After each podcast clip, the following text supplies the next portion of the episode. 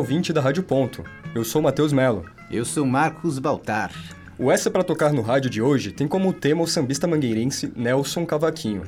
Hoje vamos falar um pouco sobre a vida e a carreira desse compositor, que foi cantado por Elis Regina, Alcione, Bete Carvalho, Clara Nunes, Cartola, Cazuza e muitos outros nomes importantes da música brasileira.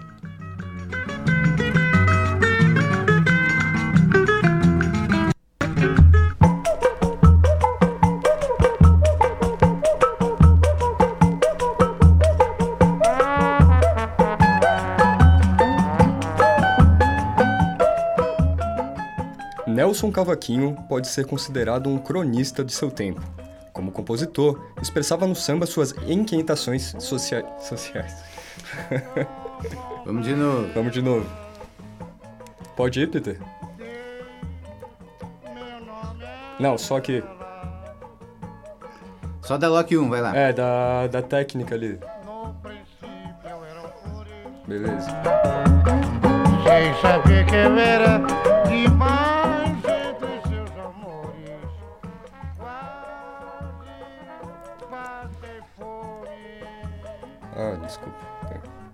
Faz de novo, eu achei que tu ia colocar a ABG desde o início.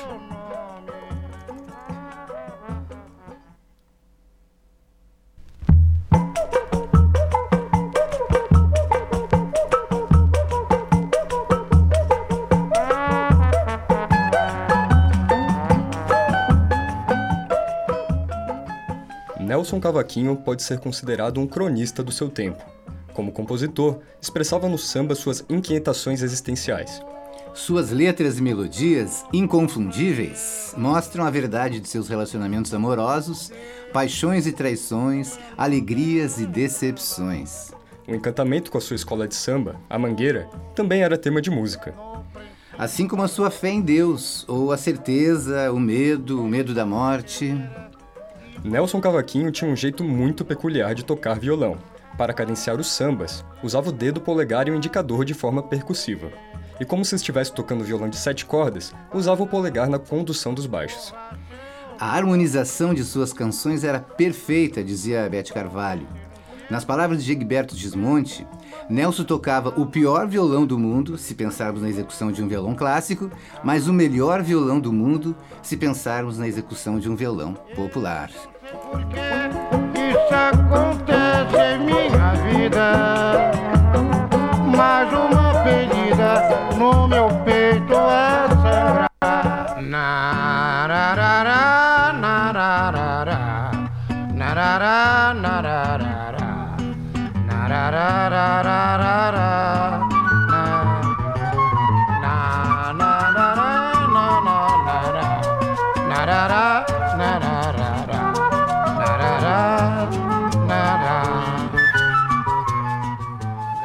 Nelson Antônio da Silva nasceu no dia 29 de outubro de 1911, na Tijuca, bairro do Rio de Janeiro, e morreu em 18 de fevereiro de 1986, também no Rio. Ao longo de seus 75 anos, conviveu com a música desde pequeno.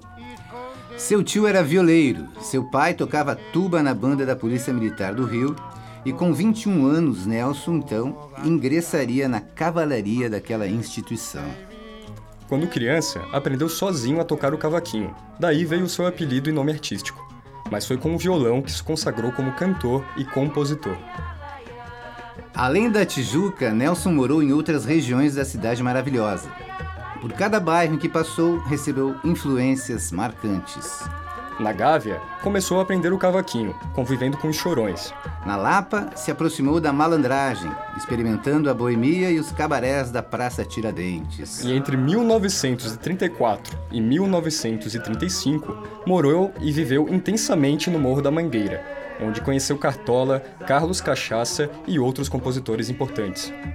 Essa experiência na Mangueira o fez largar a polícia para ficar só com o samba e com o violão. Para nos falar um pouco sobre a relação do Nelson Cavaquinho com os sambistas da Mangueira, o convidado de hoje é o jornalista e escritor André, autor do livro Discos Marcos Pereira, uma história musical do Brasil. Seja bem-vindo, André Picoloto. Obrigado pelo. Obrigado por ter aceito o nosso convite, meu jovem. Desculpa ter atravessado, obrigado pelo convite. Imagina. Fico muito feliz de estar aqui, espero contribuir com, com o programa. E boa noite aos ouvintes também. Bacana, bacana.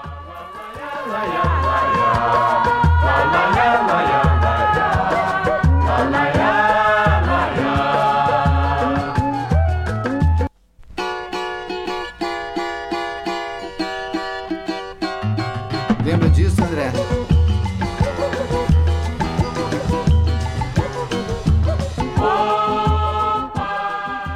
Então, André, explica pra gente, em primeiro lugar, de onde é que surgiu a ideia de escrever um disco sobre a Marcos Pereira. De onde veio esse interesse? Só um pouquinho, você quer refazer? Você falou de escrever um disco sobre a Marcos Pereira. então refaz a pergunta. Podemos botar a ABG de novo dos inícios?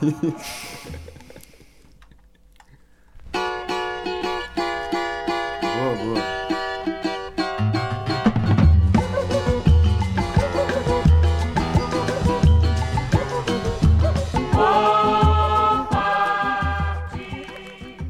Então, André, explica aí pro nosso ouvinte, em primeiro lugar, de onde surgiu o interesse e a ideia de escrever um livro sobre a Discos Marcos Pereira.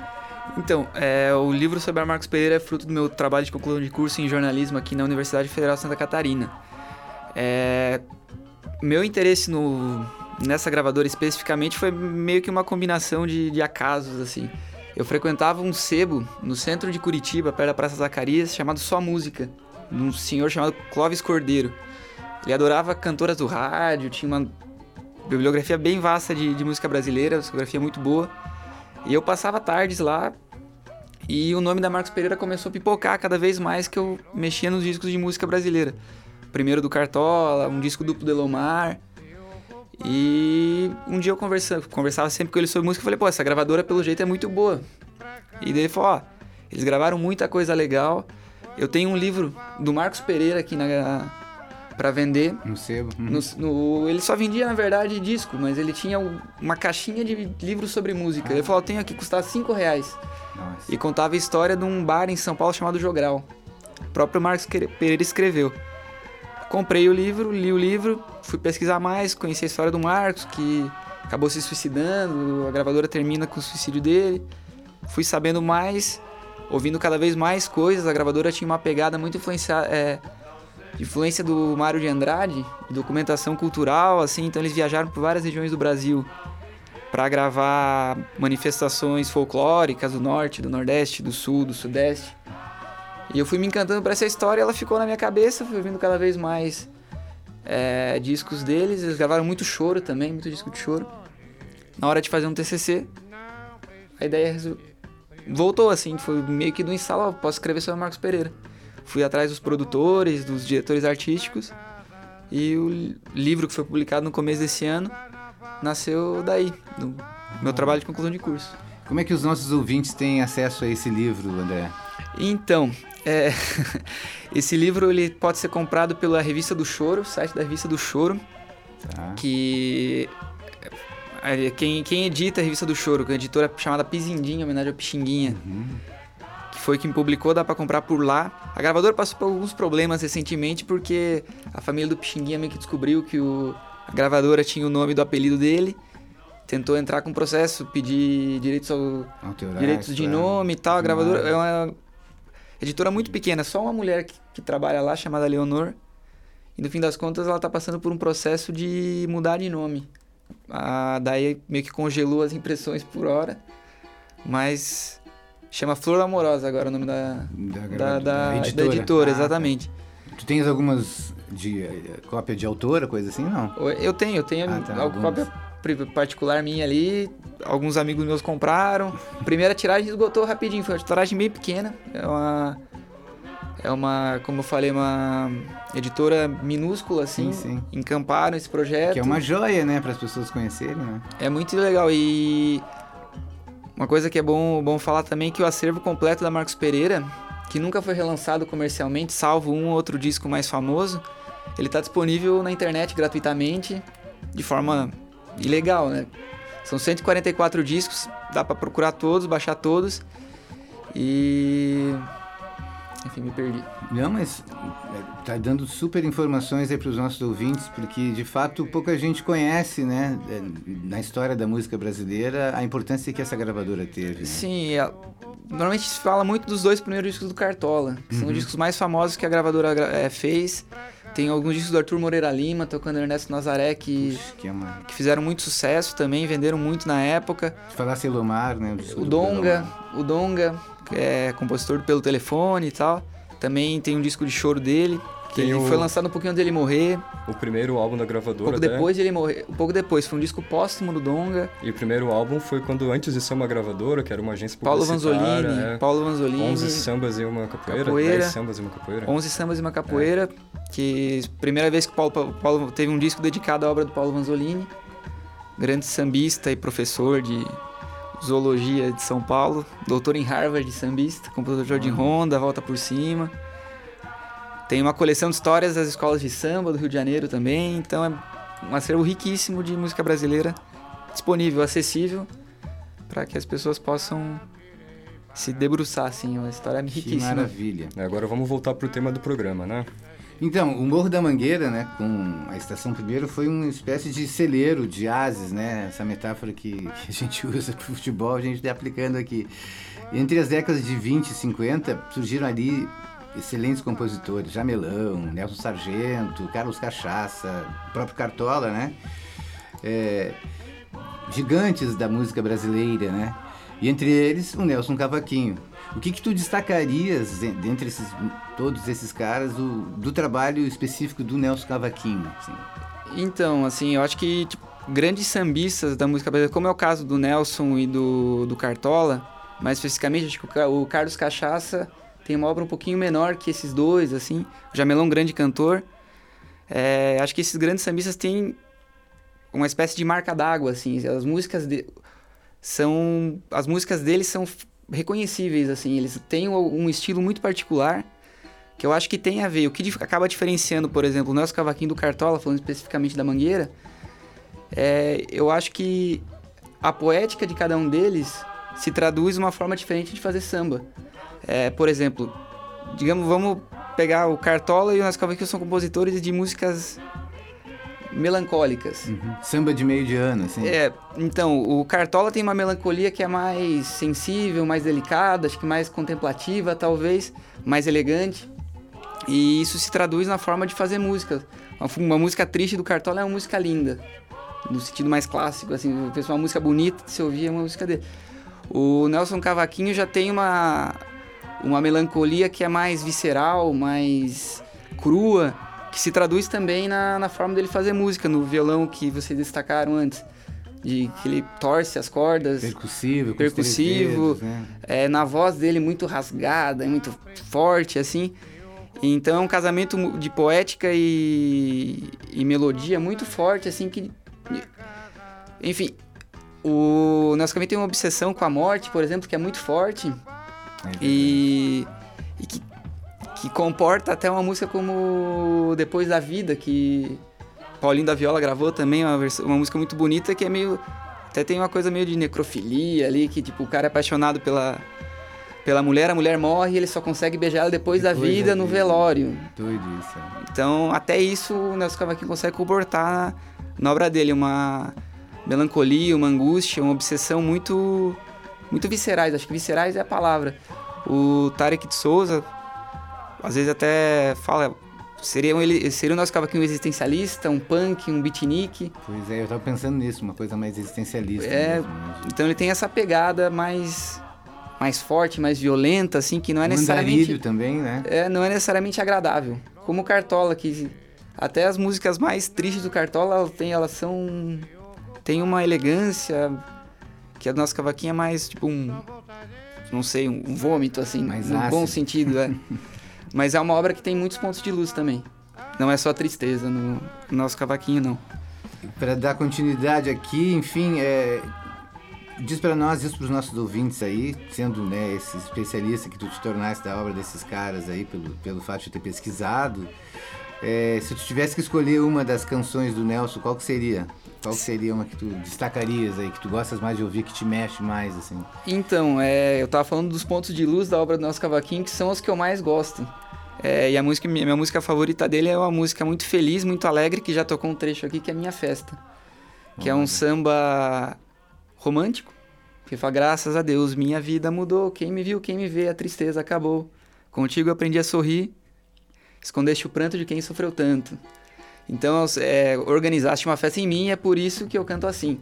Essa é a letra... Organizaste uma festa em mim, que bacana Essa é a letra dele. Não tem aquela coisa de mulher sem alma, rugas, a flor espinho, quando me chamar saudade. É um raro momento de luz, assim, que se traduz na melodia. Uma melodia lindíssima, assim. A gravação do dele mesmo. A Clara Nunes fez uma versão muito bonita de Minha Festa. Mas ainda assim é o Nelson cantando essa música, com aquela voz dele carregada, com o violão dele torcido. É uma beleza de uma beleza ímpar, assim. Que É minha música, meu samba, não só minha música nosso cavaquinho favorito, mas acho que meu samba que eu mais gosto é Minha Festa. Apesar de, pessoalmente, preferir o Cartola, se pudesse comparar. Eu li, algo- eu li hoje cedo, antes de vir pra cá, que o Caetano Veloso escreveu no blog dele, em algum momento, que ele gostava mais do Nelson Cavaquinho que do Cartola, como se pudesse Como se escolher entre uma, se- escolher uma também, é. entre uma coisa e outra, assim. Mas o que eu mais gosto do Nelson Cavaquinho são os momentos de luz dele, assim. É, pesquisando sobre o assunto para poder produzir esse programa, a gente encontrou uma reportagem do um texto do Tarek de Souza publicado em 73, em dezembro daquele ano, é, que era uma crítica sobre o álbum que o nosso cavaquinho gravou. Em algum trecho da- dessa crítica, ele comenta que aquele foi a, foi a primeira vez em que o Nelson Cavaquinho se sentiu à vontade em estúdio. A primeira vez que o Nelson Cavaquinho pôde ser Nelson Cavaquinho gravando. E eu acho que tu pode explicar o porquê aí pro nosso ouvinte, né? Então, esse disco do nosso cavaquinho é o 73, lançado pela Odeon.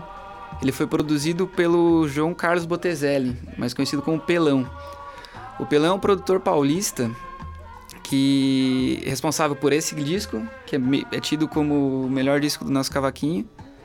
Ele lançou no ano seguinte o primeiro disco da Noirã Barbosa, produziu o primeiro disco da Noirã Barbosa, produziu o primeiro do Cartola em 74, produziu o primeiro do Carlos Cachaça em 76, se não me engano. Produziu o primeiro do Nelson Sargento em 79, o do Guilherme de Brito, grande parceiro do nosso cavaquinho também em 1980. Então o Pelão faz nessa, nessa sequência, puxa os sambistas pro estúdio. Isso aí dá livro, hein? Os discos do Pelão.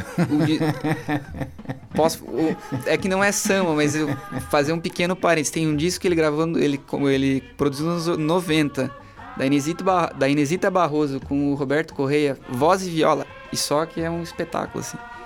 Enfim, o Pelão é o primeiro disco que ele grava. Ele conhecia o nosso cavaquinho de, dos bastidores do show Opinião, que ele frequentava o Rio de Janeiro.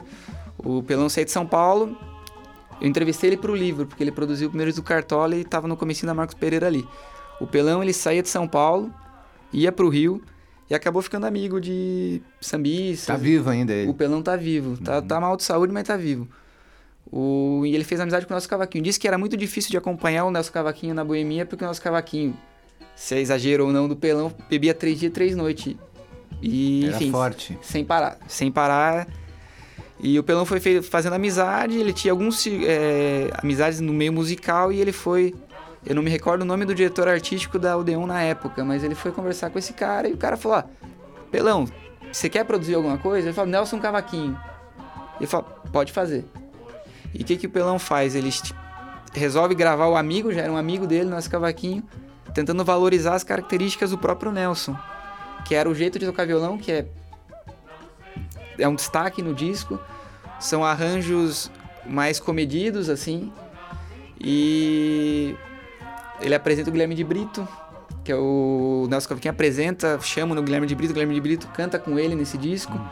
É onde ele gravou Caminhando, que é um choro, ele tocando cavaquinho.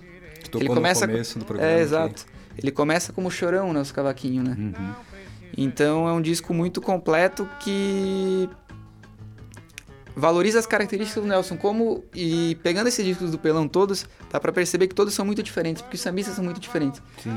Então, pro Cartola, eu tava falando de uma, uma riqueza melódica e tal, mas ele chama o regional, o regional do canhoto pra tocar com o Cartola. O do André Barbosa é bem diferente o disco do André Barbosa, com uma pegada de samba paulista, com até com tocar na banda, então é um disco não, estou me confundindo. Tocar na banda do segundo disco do André Barbosa. Mas o que o Pelão quis fazer foi valorizar as características desses artistas populares que sempre gravaram, foram gravados por outros ou gravaram em discos meio. O Cartola gravou Fala Mangueira em 68 com o Nelson Cavaquinho, Carlos Cachaça, com Odete Amaral, com a Clementina. Mas são discos que, se você parar pra ouvir hoje, envelheceram mais do que os discos de 73 do, Nelson Cavaquinho. E não eram discos autorais, né? Eram discos, enfim, comemorativos. Hum. Exato, caso, exato. Mangueira. Então você destaca. E esses eles gravaram muito velhos. O Cartola com 65 anos. O Nelson com 73 tinha 62. Enfim. Carlos Cachaça ainda mais velho que eles, gravou depois. Então. Acho que é por isso que nosso cavaquinho sentiu a vontade. Gravou com um amigo que destacou as características bem particulares e desse grande compositor. Muito obrigado, André. É, obrigado por ter aceitado esse convite. Acho que a tua entrevista foi muito boa. A gente vai dar continuidade ao programa, mas se tu quiser fazer algum comentário além do que a gente meio que preparou aqui, aí tu levanta a mão que a gente te dá a voz, beleza? Ok, muito obrigado. Espero ter contribuído para a discussão. É, tenho certeza que os nossos Eu- ouvintes adoraram. Muito obrigado, pessoal.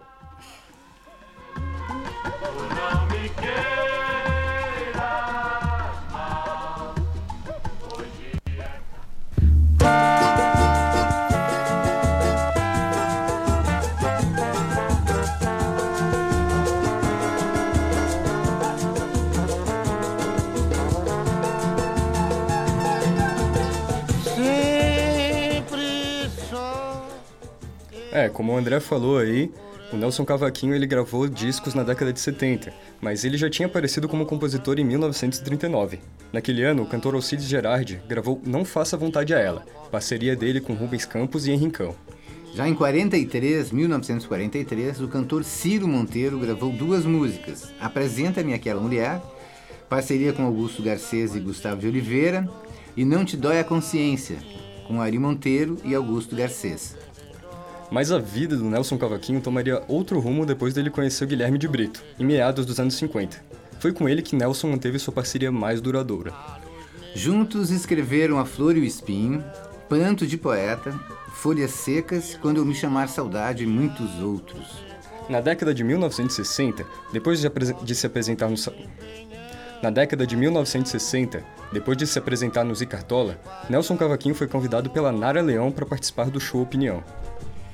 Nara estava muito empolgada com os sambistas da velha guarda, que decidi, ao ponto de decidir gravar em seu primeiro disco, disco que fui por aí, de Hortêncio Rocha e Zequete, O Sol Nascerá, de Cartola e Alto Medeiros, e Luz Negra, do Nelson Cavaquinho e Amâncio Costa. que é essa que tá tocando agora, né? Nos anos 70 daí, o Nelson Cavaquinho passa por uma fase muito criativa e se consolida como compositor no cenário brasileiro. Em 1973, com Elcio Soares, Elcio Soares, não Elza Soares, compõe o samba Juízo Final. A canção fez enorme sucesso na voz de Clara Nunes, no disco Claridade, de 1975. Também em 1973, compôs com o Guilherme Brito, Guilherme Brito, né? Sua canção de maior sucesso. Naquele ano, Folhas Secas foi gravada quase que simultaneamente por Elis Regina e Bete Carvalho. E aí a gente deixa uma provocação para os nossos ouvintes, para eles buscarem ah, informações sobre a polêmica, a gravação da Elis, enfim, dos os bastidores, né, dos estúdios cariocas na época, né? A Bete Carvalho é, convidou o Nelson, que de um certo modo teria composto para ela Folhas Secas para tocar no disco, o cavaquinho, mas ela tinha como né, é, quem estava coordenando o trabalho de estúdio era o então marido da Elis Regina, o César Camargo Mariano, e aí por mais vou deixar essas pistas para vocês se informarem aí o que, que aconteceu em 73 com essa maravilhosa Folhas Secas. Por favor, Peter. Estou chegando ao fim.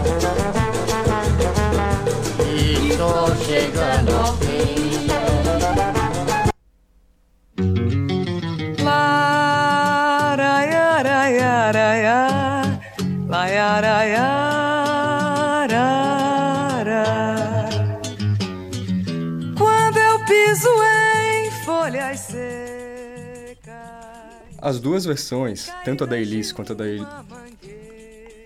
As duas versões, tanto a da Elis quanto a da Beth Carvalho, são muito lindas, mas a história se carregou de projetar a versão da Beth Carvalho como a mais genuína.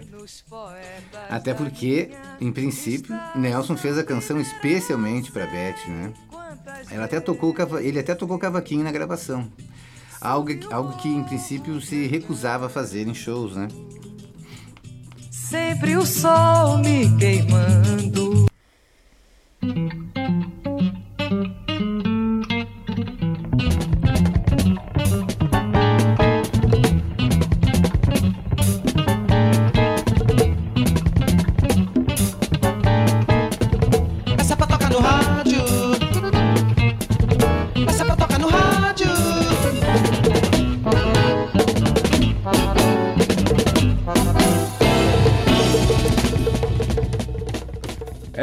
No rádio faz parte do programa de extensão Canção Brasileira do século XX aos dias atuais, coordenado, coordenado pelo professor Marcos Baltar, primeiro semestre de 2009.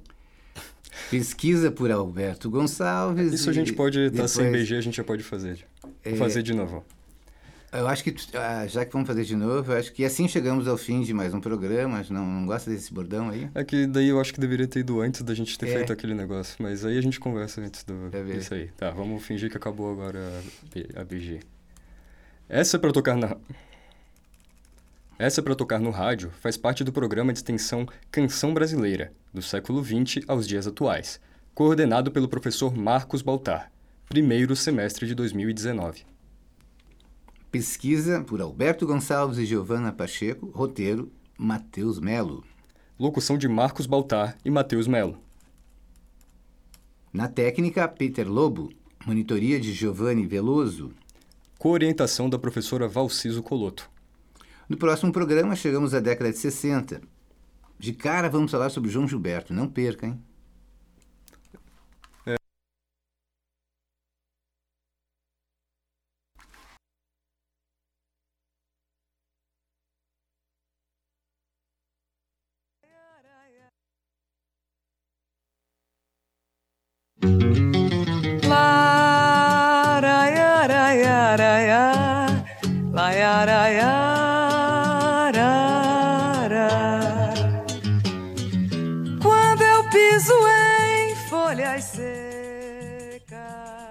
As duas versões são lindas, mas a história se carregou de projetar a versão de Beth Carvalho como a mais genuína. Até porque Nelson fez a canção especialmente para ela. Ele até tocou o cavaquinho na gravação, algo que se recusava a fazer nos shows. Bom, ouvinte, estamos chegando ao fim de mais um Essa para Tocar no Rádio. Na- no próximo programa, voltamos com a vida e a obra de outro grande compositor brasileiro. Não perca! Sempre o sol me queimando. Assim vou me acabando. Quando o tempo avisar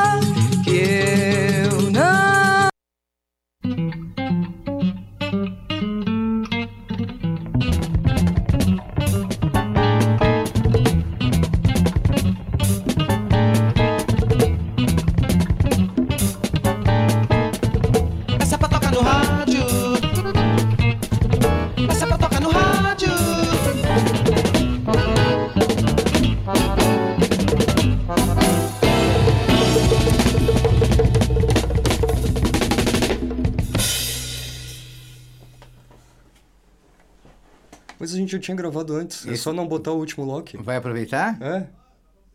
Beleza?